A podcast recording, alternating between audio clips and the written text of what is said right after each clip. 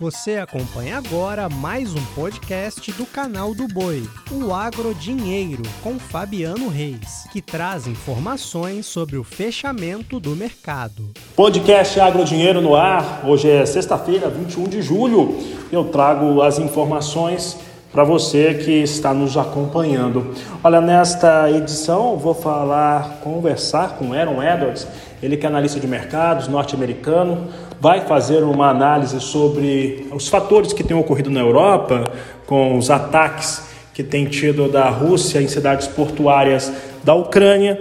Também vai falar sobre o momento de soja, milho e trigo na Bolsa de Chicago e como que o produtor brasileiro deve negociar sua safra. Atenção que essa dica ela é muito importante mesmo.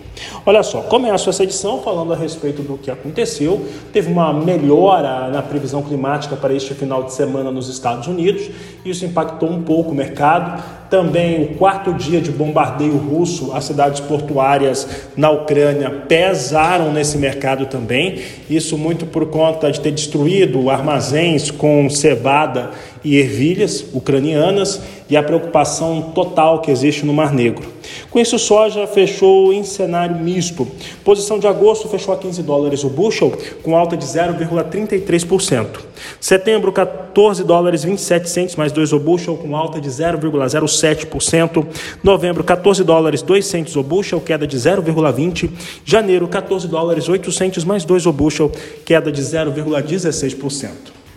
Bom, agora conversamos com Aaron Edwards. E Aaron, temos todos esses fatores, né? A Rússia, a Ucrânia, bombardeio, saída do acordo comercial, Mar Negro, clima nos Estados Unidos. Como é que você avalia essa semana do agro, essa semana para os grãos negociados? Boa tarde, seja bem-vindo. Boa tarde. Não faltou notícias essa semana, como você bem destacou. É, e, e para mim tem, tem duas conversas que são importantes. Nós precisamos falar sobre as notícias, mas também observar muito como que os preços estão reagindo. Então, em relação às notícias, será que semana que vem vai intensificar mais a guerra ou não? Será que as chuvas previstas para a semana que vem vão chegar ou não? Então, essas notícias no curto prazo nós ainda temos incertezas e incertezas consideráveis. Então, a volatilidade deve continuar para cima ou para baixo no preço é, nesse, nesse curto prazo. Nós ainda temos risco climático, especialmente sobre a soja aqui nos Estados Unidos, mas milho também podendo ser afetado por mais duas a quatro semanas, mais risco na soja que no milho. É, mas falando em movimentação de preço de um pouquinho mais de longo prazo, acho que tem algumas análises e algumas ponderações que, que são importantes. Muito bem, nós vimos o, reações, pelo menos de, de impacto inicial, de valores mais elevados para a soja e nos fundamentos no, do mercado, um entendimento de que em algum momento o Departamento de Agricultura norte-americano vai ter que considerar uma produtividade menor também.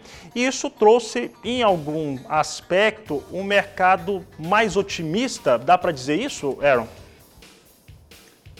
Com certeza, essas notícias têm trazido uma boa recuperação de preço. Falando das três commodities, soja, milho e trigo, depois eu posso falar um pouquinho sobre a pecuária, mas falando sobre a soja, nós ainda temos risco climático pela frente. Eu concordo que o USDA precisa reduzir os números de produtividade, eles mantiveram no relatório de julho é, no dia 12, precisam reduzir. A área foi reduzida no relatório de 30 de junho.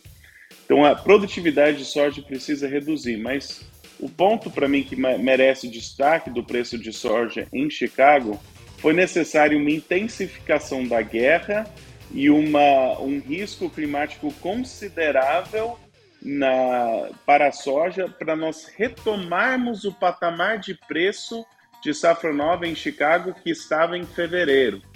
E isso, para mim, merece uma, uma, ponderação. Não é que nós estamos tendo um, uma, uma tendência altista violenta, nós estamos tendo uma recuperação de preços que conseguiu retomar patamar de preço de antes esse ano, é aquela recupera, famosa recuperação em V. E olhando para o futuro, o único lugar que tem soja disponível hoje é o Brasil.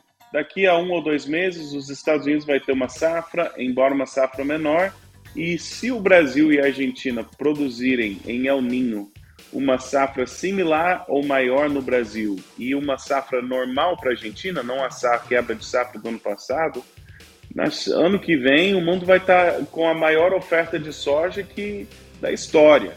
Então esse para mim é o, o prisma que você tem que olhar no longo prazo. Você tem que falar, olha, nós tivemos uma boa recuperação na soja, com todas essas notícias altistas, talvez tem mais uma pernada para cima, mas no longo prazo, será que o que, que eu faço estrategicamente para minha fazenda? Se realmente vai ter safras grandes em anos de El que é o normal?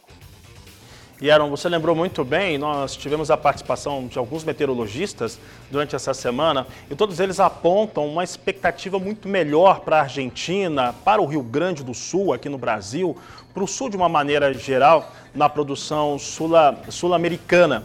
E um aspecto que é interessante, Aaron, é que nós devemos inclusive encerrar o ano com talvez uma, um pouco mais de procura por soja brasileira, já que os Estados Unidos devem ter realmente uma safra menor. E tudo isso ocorre no momento que o produtor define a nova safra tomada de crédito, como que ele vai financiar, isso representa endividamento de um jeito ou de outro, se ele vai fazer barter, o que você diria para esse produtor que está debruçado sobre as contas, vendo o que ele tem para vender, os preços que ele tem a praticar e as projeções também para a próxima campanha? É uma excelente pergunta. Então, o produtor tem custos. Se ele faz um financiamento em reais, esse financiamento é em reais, então a dívida dele é real. Agora, se ele faz um barter, uma operação de algum tipo de troca por insumos, essencialmente, o, se é um insumo importado, é em dólar. Então, em dólar, para a safra nova, nós estamos no parâmetro de preços praticamente maior de 2023 ou bem próximo. E para mim não é gestão de, de é gestão de negócio. Se você tem um preço que é um dos maiores preços de todo 2023 para a safra nova, em dólar, você tem compromissos em dólar e você consegue fechar um barter rentável, fechar uma operação rentável, está esperando o quê? Está esperando 30 pontos de alta a mais em Chicago, 50 pontos? É, tá esperando o que para travar? Nós temos risco climático, temos intensificação de guerra, tem rentabilidade em dólar, muito provavelmente, né? Tem que fazer os cálculos. Então, qual que é qual que é a oportunidade de mercado que você está esperando? Uma quebra de safra no Brasil, talvez? Menos provável em ano de El Ninho? Então, é, esse para mim é o momento para compromissos de safra nova é, em dólar. É muito interessante esse momento. Para a soja disponível, tem que lembrar, temos visto uma boa recuperação. De forma geral, o patamar de preço está no no maior patamar desde maio e eu acho que o prêmio ainda vai ajudar quem tem essa soja disponível, é, porque a verdade é que não tem muita soja disponível e essa recuperação toda é mais provável que seja na chegada da próxima safra brasileira. Então, talvez ainda tenham algumas oportunidades nesse mercado de soja disponível nos próximos três a seis meses. Mas é, certamente, na minha opinião, nós estamos em uma transição de um mercado altista, um bull market para um bear market. Essas transições sempre são têm grandes oscilações e a recuperação que nós estamos vendo, na minha opinião, é uma movimentação altista em um mercado baixista. Então, se concordar com isso, a forma de gerir é, é ser mais agressivo e mais rápido nas vendas. Obrigado, Aaron Edwards. Um grande abraço a você, um grande abraço a todos. Bom final de semana. O podcast Agro Dinheiro estará com você segunda-feira. Um grande abraço e até lá. Você acompanhou o podcast Agro Dinheiro. Para mais informações, acesse o nosso portal sba1.com. Até a próxima.